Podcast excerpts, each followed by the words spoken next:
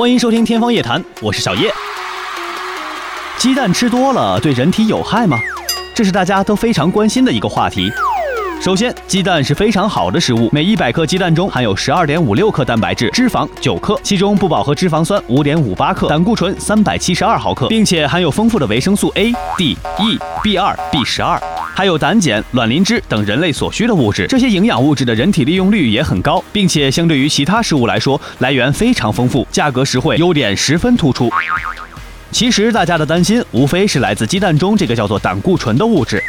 胆固醇是一种人类必需的类脂，参与细胞膜的构成，并且是人体合成脂肪酸盐、维生素 D 三、类固醇类激素、胆汁酸的原料。缺乏胆固醇的摄入对人体也是有害的。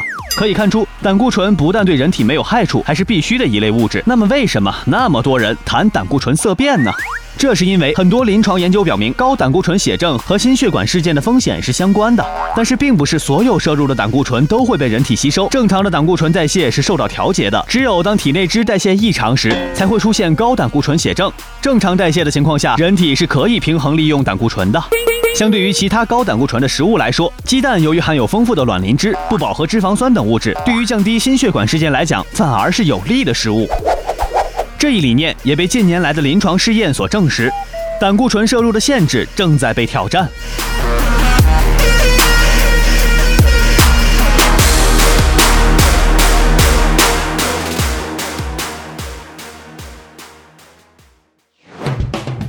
感谢收听《天方夜谭》，我是小叶，拜拜。